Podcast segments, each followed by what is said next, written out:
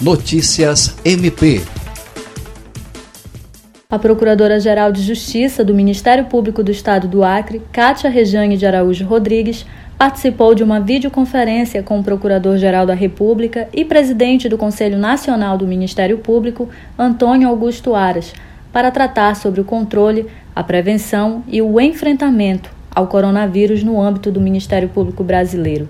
Também participaram da reunião o presidente e membros do Conselho Nacional de Procuradores Gerais do Ministério Público dos Estados e da União.